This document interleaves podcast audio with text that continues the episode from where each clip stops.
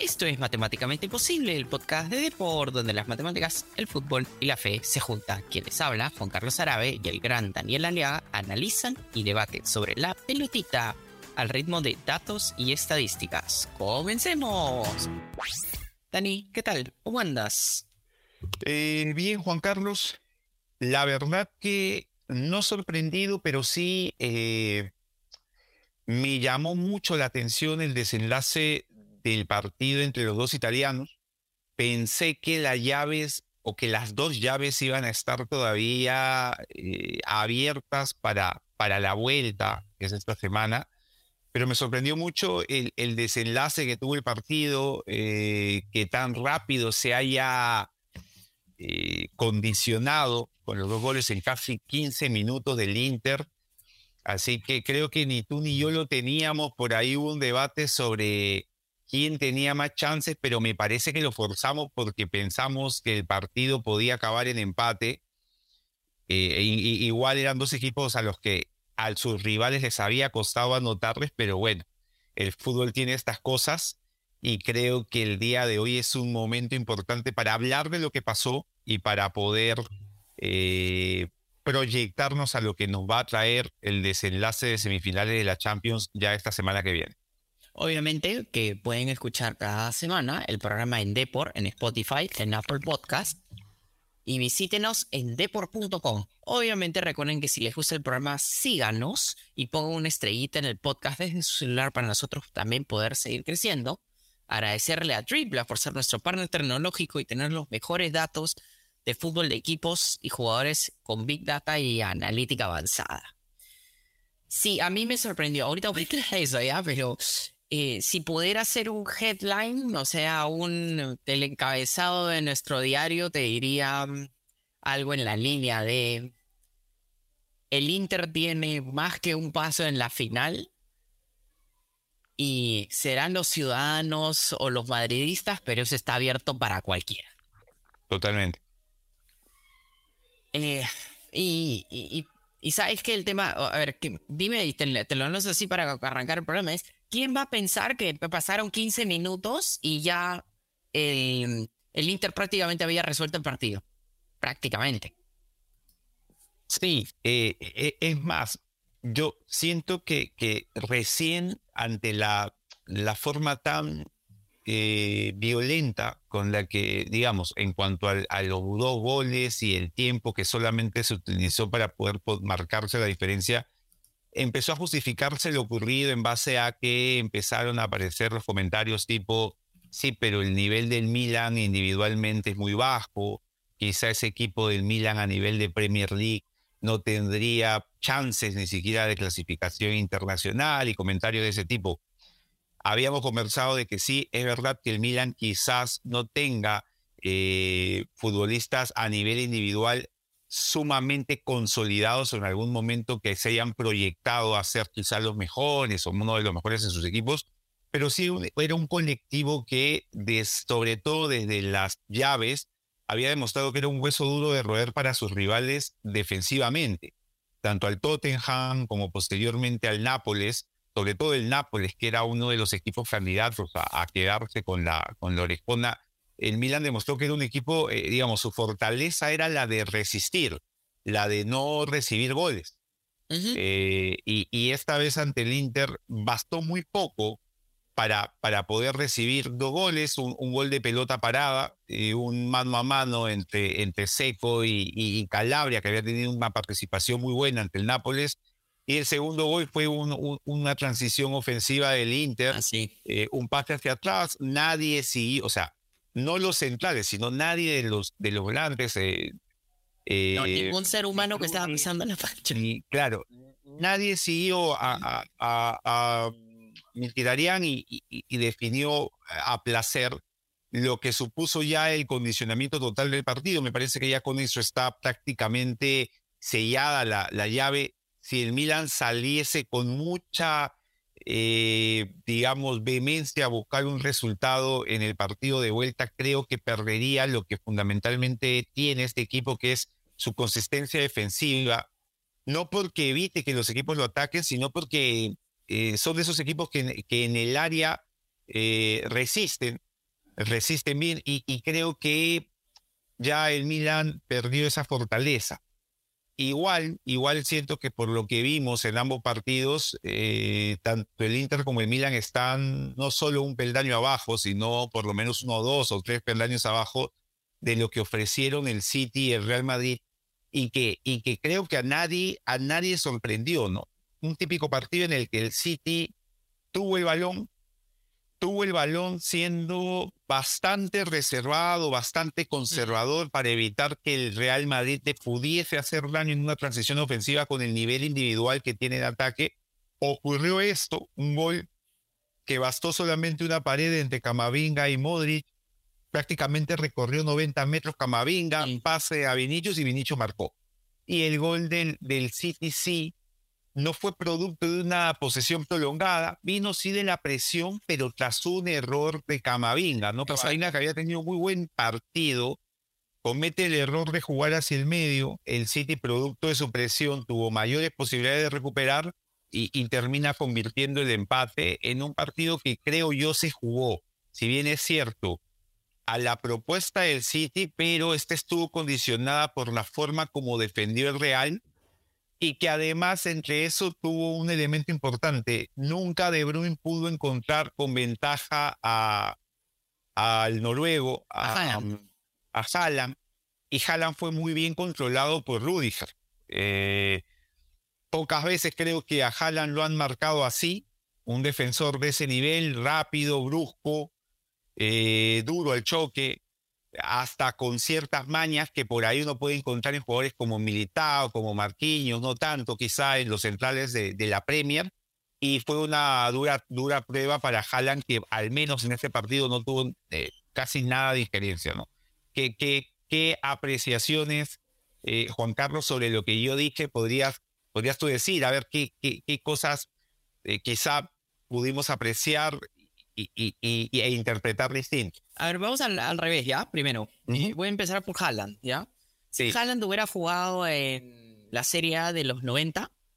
Sí. Ahí no sé, ahí creo que si hubiera acostumbrado más a ese tipo de, de defensores. No sé, que se hubiera agarrado con los Nestas, con los Canavaros, con, Paolo Maldini cuando lo mandaban hacia el centro. Que lo eh, cojan de la cintura. Pocas veces creo que pases en la Premier. Así es, entonces, exacto, en que lo agarren, que lo empujen, que lo agarren de la cintura, ese tipo, que ese es, también, o los Paolo Monteros, pensando en los uruguayos, ¿no? Este, ese tipo de, este, de defensores creo que sí los complicaría mucho a Haaland. A ver, luego te mando algunos datos sobre el Inter eh, a ver. y el Milan y luego voy a decir, ¿ya? 57% de posesión de la pelota. Y el Inter tuvo obviamente 42.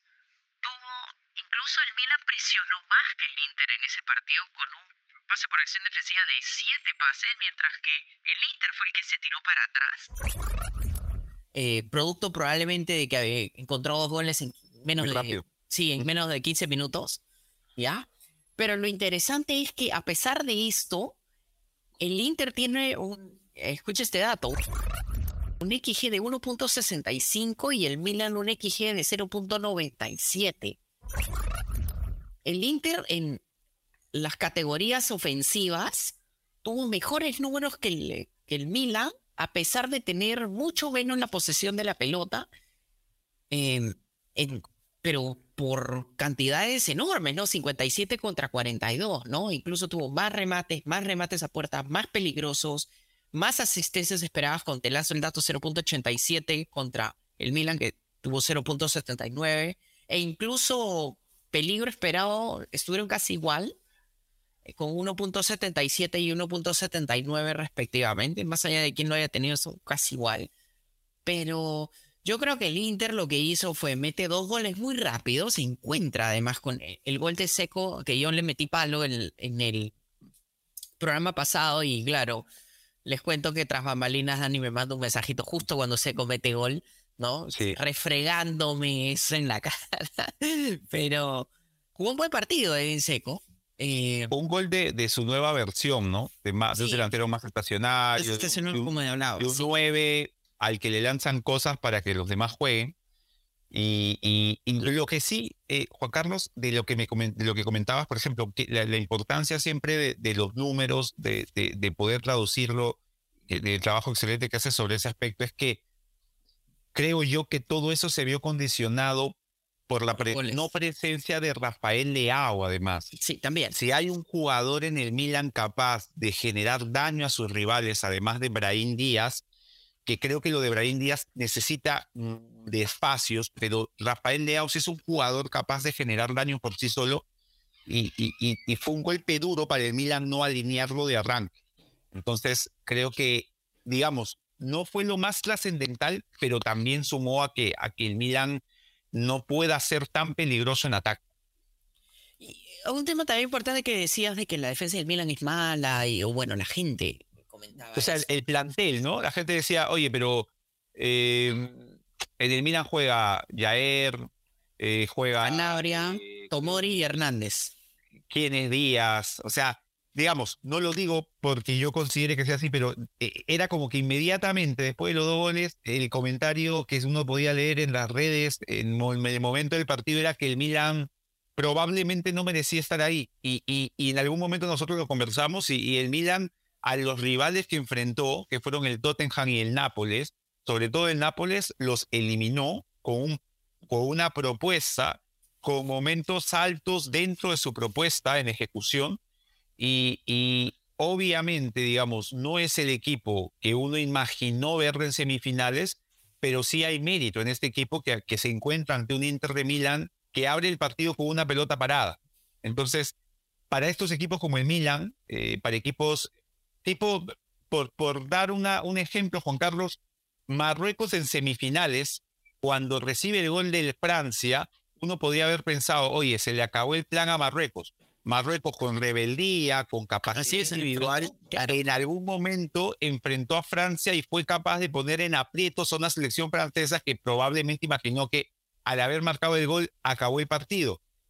Creo que al Milan eh, por ejemplo, para poder conseguir eso, le restó no tener a, Leao, ¿no? No tener a Leao hizo que recibimos el gol, pucha, ahí sí ya no tenemos, no tenemos cómo. Y, eso fue lo que finalmente pasó en el partido. Pero te pongo un ejemplo, hay la gente que dice, bueno, no, no tiene muy buen plantel en el Milan, etcétera. Tengo, por ejemplo, el ejemplo de Tomori, ¿ya? Y acá claro. lanzo datos sobre Tomori. Tomori en Serie A tiene eh, una eficiencia de tackles por regate de 85.5%. Eso quiere decir que se lo llevan en solo 15% de las oportunidades que lo enfrentan. Es de lo mejor, de lo mejor de la Serie A. En acciones defensivas altas está bueno, sí, en el promedio, ¿no? Está, tiene apenas un 37.7% que es, es cuando quita cuando el, el Milan está retrocediendo, siendo incluso central. ¿Ya? siendo un jugador que jugado el 100% del tiempo, o sea... El lanzó el dato 2.634 minutos de Serie A como central. Y luego también tiene, te lanzo otro dato, 66.7% de los duelos aéreos ganados. Y adicionalmente tiene 5.3 pases largos por partido, o sea, tiene gran salida para ser central y es en ese número es de lo mejor de la Serie A. Entonces, a mí, eh, acá siendo bien pesado, ¿no? Es como, claro, es fácil decir que es mal, mal equipo cuando está perdiendo. ¿Qué hubiera pasado si el Milan era el que metía los dos goles? ¿Qué, ¿Cuál hubiera sido la narrativa también de la gente ahí, ¿no? Que es, eh, ahí volteamos, ¿no? Que Acerbi, Bastoni, Di Marco y Dumfries son pésimos. No, no daban, exacto, exacto. Sí, yo, yo lo que creo, lo que creo con Carlos es eh, al Milan y al Inter le pasa factura eh, digamos, a nivel, a nivel de, de, percepción de los equipos, que la Serie A es una, es, una, es una liga que hasta no hace mucho no venía metiendo equipos, salvo la Juventus, eh, que ya no lo, no lo es tampoco a, estas instancias. Entonces, eh, lo, más sencillo es tratar de encontrar errores a partir del de, nivel individual. Es cierto, pues, que en la Premier es donde encontramos quizá los futbolistas más destacados, pero sí es verdad que, como, como bien indicas, por ejemplo, lo que, lo que mencionas de Tomori es, es un central que para Mourinho sería oro. Claro. Yo me imagino, eh, no sé, Mourinho con, con Smalling, que, que es, un, es un, un defensor de, de, digamos, de área y además de, de, distancias largas, Tomori me parece que en ese aspecto es mucho mejor y, siento que para, para, para Mourinho sería oro puro. Así que estamos hablando de un, de un buen defensor, estamos hablando de jugadores, eh, digamos, Giroud es un muy buen delantero, eh, en el medio te, dice, sí, pero Benacer, bueno, Benacer debe ser uno de los, de los organizadores, mediocentros del fútbol italiano, es una apuesta además del Milan, el Milan me parece que lo trae, si mal no recuerdo, creo del Empoli, no recuerdo exactamente, y, y es un jugador en un plantel como el Milan que, que ha ido formando, o sea, hay que ver que este equipo lo ha ido formando el Milan para conseguir esto, ¿no? Para conseguir ser importante a nivel de Europa nuevamente. Así que... Eh, acá te, te, interrumpo con una cosa. Dime, dime, claro. Tomori tiene 25 años. Sí. Rafael Leo, que tú lo mencionas, tiene 23 años. Y acá te voy a poner datos sobre Rafael Leo, porque yo sí comparto contigo el, el hecho de que eh, le, faltó demasiado Rafael Leao en ese partido al Milan. Y acá, ¿qué es lo que le faltó? Te lanzo datos. En Champions, Rafael Leao tiene seis toques en el área rival liderando la Champions. Además tiene 4.18 regates completados, liderando también la Champions. Y tiene un XA, o sea, eh, expectativa de asistencia en jugada de 0.21, que es también entre los mejores de la Champions. Entonces, estamos hablando de un jugador que prácticamente no es solo muy importante para el Milan, no es solo un referente en el ataque para el Milan, porque construye jugadas, desequilibra, o sea, desequilibra con los regates, construye jugadas con los pases por eh, las expectativas de asistencia y los toques en el área rival. Eh, el, construye el ataque del Milan, pero además también no es solo bueno para el Milan, sino en general en toda la Champions. Entonces, si, tú pierdes un jugador de esa calidad, la verdad que obviamente vas a estar resentido, ¿no? Sí, sí, totalmente. O sea, sobre todo en un plantel eh, del Milan, que, como bien lo conversábamos, es un plantel formado para competir, no tiene eh, quizá a los futbolistas eh, más rimbombantes, porque el presupuesto que se maneja en Serie A, a diferencia de la Premier, quizá creo que es menor, pero sí ha formado ese equipo, ¿no? Este, futbolistas como Benacer, Raín Díaz, Rafael Leao, Krunic, eh, Calabria, Tomori, Mainán, el arquero, o sea, son futbolistas eh, que, suponen un buen scouting, que suponen además haber eh, apostado por esos futbolistas a un crecimiento que, que como bien indicas, tiene 23, 25 años, de acá a dos años podríamos estar hablando de que Rafael Leao sea uno de los futbolistas top en ataque, eh, que Tomori sea un defensor central top, que el arquero sea un, arquero, digamos, de, nivel ya de, selección francesa, creo que ella es el titular. Así que es, es cierto eso. Y en cuanto al Inter, en cuanto al Inter, Juan Carlos, sí, me, me parece que, el medio campo del Inter, Varela, Enquitarián, Chalanoglu, está un peldaño arriba. Sí, que, sobre todo. Y, y, exacto, y lo que me llama la atención de eso es que uno ve los nombres, dice Enquitarián, eh, Chalanoglu, se recuerda el Chalanoglu de Leverkusen, mm. eh, Varela, y dice, sí, pero no, no, no veo a alguien, digamos, eh, focalizado netamente a la defensa. Pero es, un equipo, es un medio campo muy dinámico. Y, y esos tres, sea Real Madrid o Inter o, o City, en el caso que el Inter, sin faltar de respeto al Milan, sea el más cercano a jugar esa final, creo que es un medio campo que va a competir. Ah, me parece que es un medio campo que sabe a qué juega, sabe resistir. Después, Vinicius puede agarrar y hacer lo que quiera. De Bruyne puede asistir a Haaland y Haaland puede convertirlos, hacer cinco en una final, qué sé yo. Pero es un medio campo bueno, es un medio campo que, que me ha sorprendido y también voy a eso qué bien está, me parece, la Serie A en cuanto a armar equipos competitivos, sin, sin, sin tanta figura, sin tanto futbolista top, pero con buenos equipos. Sí, de acuerdo contigo. O sea, creo que no es que... y sin reventar la billetera. Así es. Eso es un tema muy importante, ¿no? Pero más allá de eso, Dani, o sea, tampoco nosotros faltamos el respeto a nadie cuando decimos que alguien creemos que va a ganar o no. Pero si pensamos en que a, que va a ganar Milan, a los hinchas de Milan que tengan esperanza, pero digamos, nosotros tenemos que lastimosamente ver las posibilidades lo que hemos visto y los números, ¿no? Es así. Sí, tal cual. Así que, ¿qué te parece? Para no faltar respeto tampoco a los hinchas, pero decir también quiénes creemos que van a. Vamos a una pequeña pausa y luego vamos con nuestro querido reto acceder, obviamente, y mencionar también, hacer el análisis del Real Madrid con el Manchester City. Y, qué partido. Sí, qué partidazo. Y obviamente decir quién cierra la llave y se hace la final de la Champions.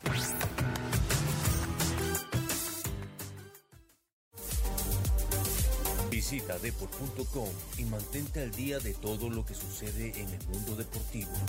Síguenos en nuestras redes sociales y suscríbete a nuestro newsletter deport.com.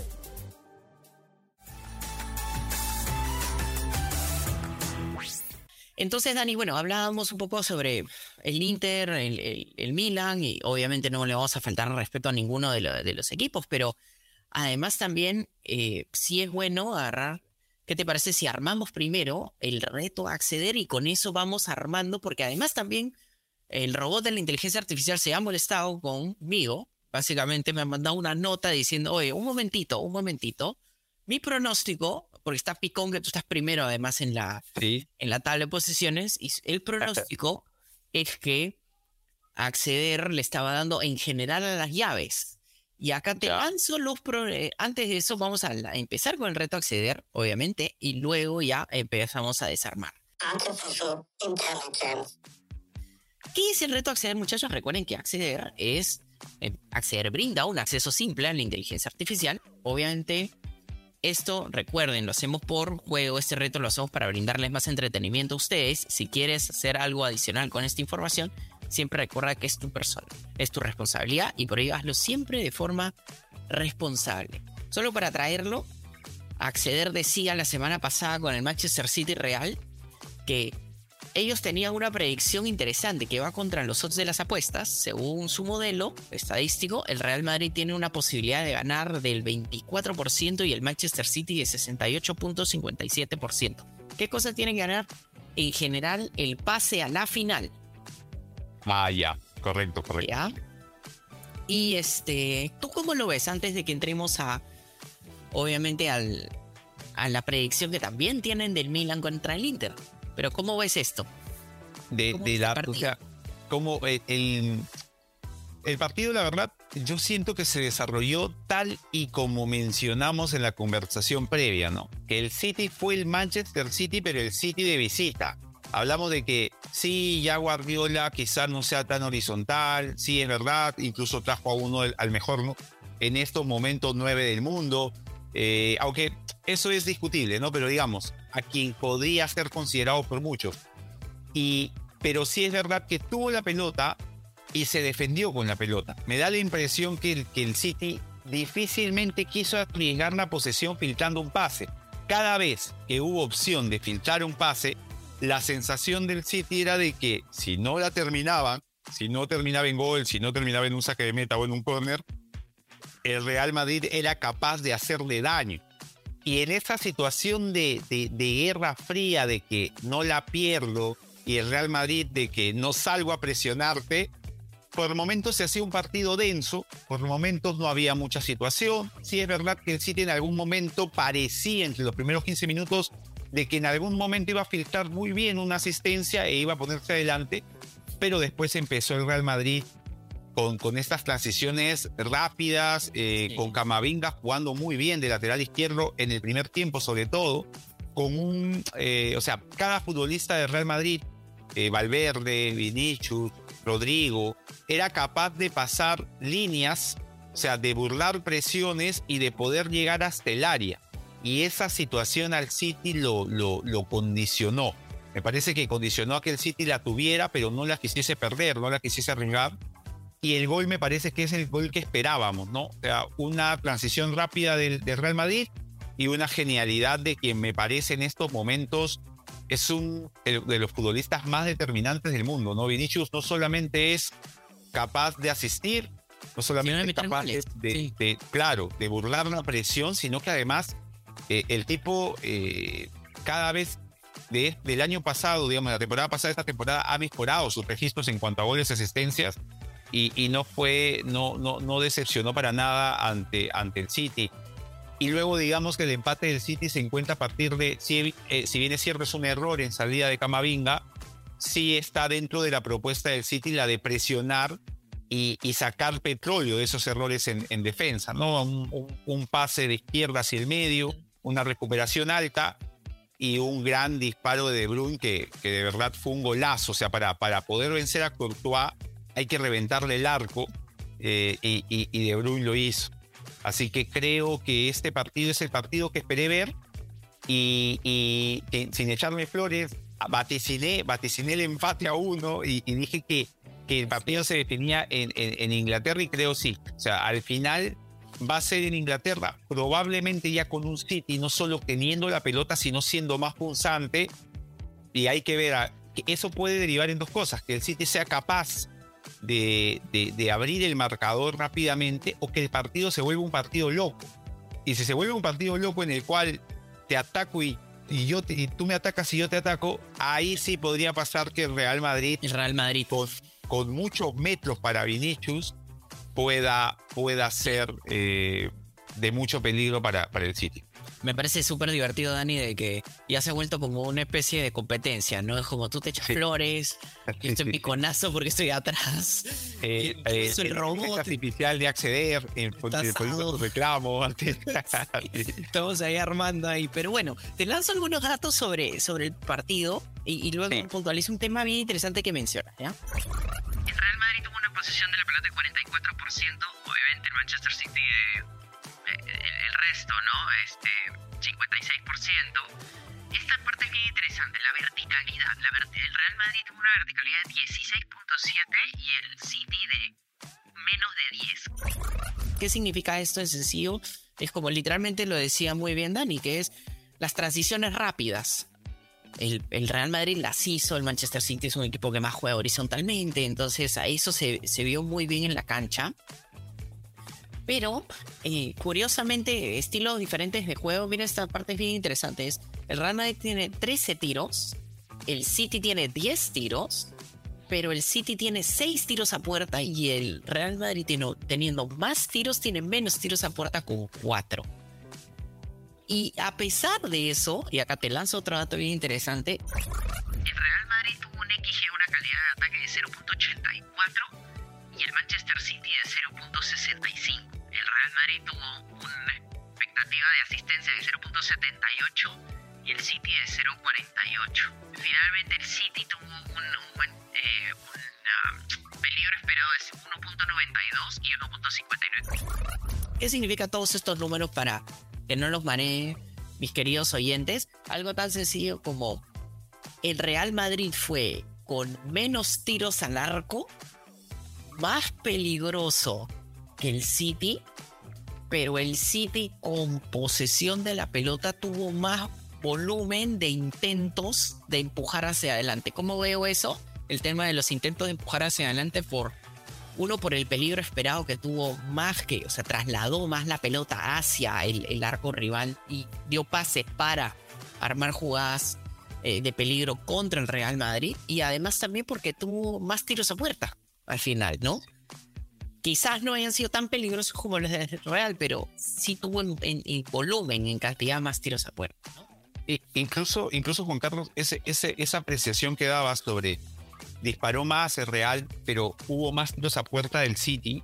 Me parece un, número, o sea, buenísimo para explicar lo que es el Real y lo que fue el City en este partido. O sea, el Real era un equipo que cada vez que tenía la posibilidad de recuperar la pelota en bloque bajo y salir al ataque, lo hacía para poder terminar la jugada en un ataque sea un disparo a puerta, una asistencia eh, errada y, terminaba en manos del portero, a un saque de meta. O sea, siempre la intención de Real Madrid era salir disparados a generarle una situación de riesgo al City. En cambio, el City, cada vez que tuvo el balón en campo de Real Madrid, la idea del City era tengámosla hasta que se dé la situación perfecta para patear al arco. y eso se plasma en que ellos patearon más veces a portería porque se toman el tiempo en que un futbolista esté de cara a puerta y su remate tenga efectos. O sea, el City en ningún momento buscó filtrar un pase y ver qué pasaba. No, ellos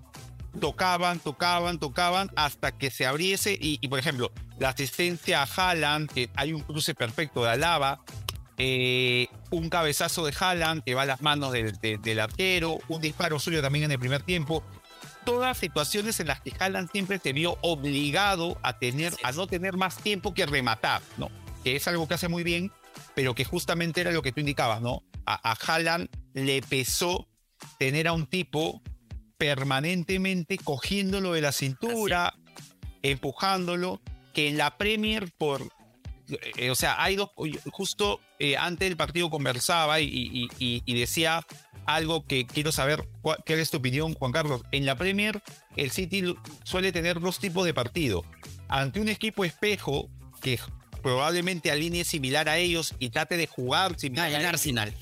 Exacto. Y entonces hay un te ataco y me atacas y el City saca mejor provecho. Y ante un equipo que hay por ahí también sus equipos en, Inglaterra que son el Keegan Rush, que se tiran atrás y tratan de salir, pero digamos, no con la inventiva y creatividad del Real Madrid. Lo que hace que el City tenga la pelota, la tenga, la tenga, la tenga y sepa en qué momento pegar, sabiendo que si salen al ataque los puede controlar cosa que ante el Real Madrid me parece que sí les resulta difícil. Hay una jugada de Real Madrid en el segundo tiempo en la que la tocan todos y prácticamente pudo haber sido un golazo que difícilmente el City tenga una situación similar, ¿no? La de un equipo con bloque bajo, pero que cuando te ataca sea capaz de silvanar jugadas así. A ver, creo que la comparación también es un poco brava, ¿no? Porque, Sí, o, o sea, es el Arsenal con el Manchester City, que son equipos que juegan espejo. El Everton y el Real Madrid. Gracias, iba a decir, claro. Y otra comparación es el Everton Sí. de John Dyche contra este, el Real Madrid, que es más, el Everton es más vertical todavía, porque el bloque es aún más bajo. O sea, el Madrid es un bloque bajo medio engañoso. Hay una parte interesante que tú mencionas que quería también comentarla, que, que se plasma muy bien los números, ¿no? Es, recuerda una cosa, sí, Dani, es verdad, el City tiene más tiros que el Manchester, eh, que el Real Madrid, o sea, 6 contra 4 pero no es que no le- si bien esperó a tener un buen tiro que llegara a puerta, no es que los tiros fueron del todo este Claro, tan peligrosos, o sea, el City agarra y el Real Madrid con defensa logra hacer digamos que tiros difíciles, ¿no? Es más, te lanzo un dato interesante, ¿ya? El golazo de Kevin De Bruyne tenía una probabilidad de 3% de entrar. El tiro de Vinicius Jr. tenía también 3% de probabilidad de entrar, Sí. por- porque fue exactamente en el mismo lugar. Sí. Sí, sí, y es verdad. Y, y la diferencia es que Vinicius no es precisamente un futbolista acostumbrado a marcar desde esa distancia. Mientras que De Bruyne sí. O sea, el De Bruyne del Wolfsburgo, Juan Carlos, era eh, un media punta que o asistía o remataba de 30 metros, ¿no? Sí, claro. Y ese gol es mucho de él, sí, es verdad. Sí, entonces eh, está abierta esa llave realmente y, y creo que estaban en su estilo, estaban exactamente eh, parejos. Eh, igualito yo sí, acá hago mi puja igual y, y estoy alineado con acceder de que yo creo que el Manchester City va a ganar el, este, la serie y va a terminar yendo a la final. Por más que Guardiola no es que sea mi técnico favorito, pero esa es otra cosa. Y acá, a ver, continuando también en- entre el análisis y también, Dani, el reto a acceder es como ya hemos cerrado un poquito y pensado en, en- en el Madrid contra el Manchester City, pero ¿y el Milan con el Inter? ¿Quién llega a la final, según tú? Me parece que por lo visto ya eh, eh, va a ser un partido aún. O sea, este partido me parece sí que va a terminar en empate. Por ahí que lo termina ganando Inter, pero yo me juego por un empate.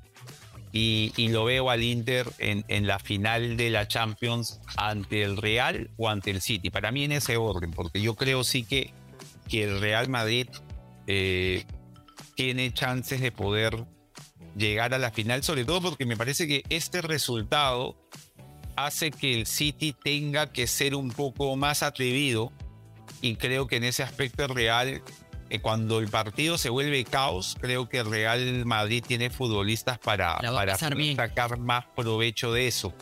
Y e- es más, eh, me, me gustó mucho esta, esta forma que en ataque por momentos era un 4-2-3-1, porque por momentos Vinicius siempre juega por la izquierda, pero Rodrigo no iba a la derecha, Rodrigo se metía al medio y aparecía por la derecha el uruguayo Valverde, que, que en conducción, el tipo es un toro capaz de llegar a, a cualquier, o sea, desde su medio es capaz de llegar, quizás no de la manera, o sea, no es Rodrigo, no es Vinicius, no, no es un futbolista, no está pero te da, la, te da la maña Valverde para con potencia pasar y ser peligroso. Así que, eh, o sea, teniendo futbolistas así en ataque, creo que va a ser un, partidazo y creo que, que, el Real va a tener chances. Igual, sí estoy de acuerdo que el City es, es un equipazo. El City debe ser uno de los equipos que, un, que, que mejor eh, conocido tiene su plan.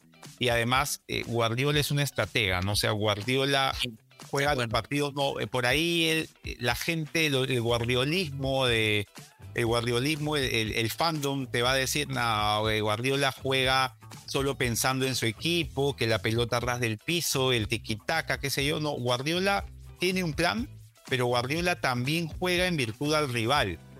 Sí, cuando alinea a cuando no lo alinea, o sea, es porque Guardiola es de mucho pensar en su rival. Pero a ver, en una frase chiquitita, ¿cuál es la final de la Champions? Veo un Real Madrid-Inter, una, una final de los años 60, creo que en algún momento se llegaron a enfrentar. Sí, sí, de la 60. Veo, veo una final Real Madrid-Inter. En mi caso, yo creo que el Inter y el Milan empatan en el segundo partido. El Inter pasa, lógicamente, y veo una final de el Manchester City con el Inter. Uy. Sí, y aquí... Sería una bonita final, ¿ah? Sí, sí. sí, sí, sí.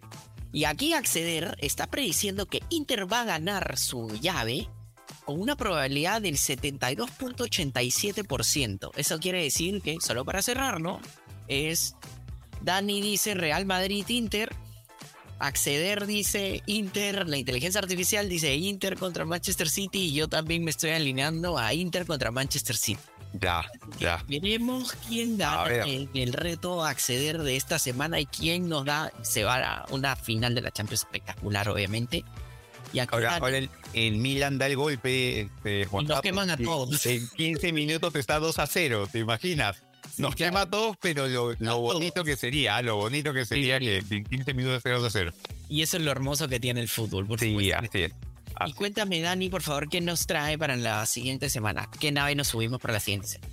Para la siguiente semana, Juan Carlos, obviamente primero nos vamos a sacar en cara quién acertó y quién no, incluida la inteligencia artificial.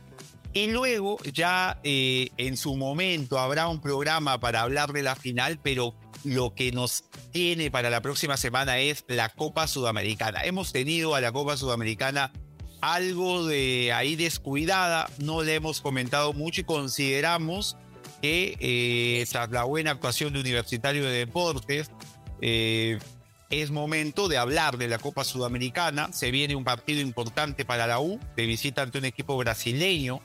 Eh, siempre los equipos brasileños son complicados. Y vamos a hablar de la Sudamericana. Y por ahí poquito de lo que se le viene a Alianza y Cristal en Copa, ¿no? Alianza jugando con libertad.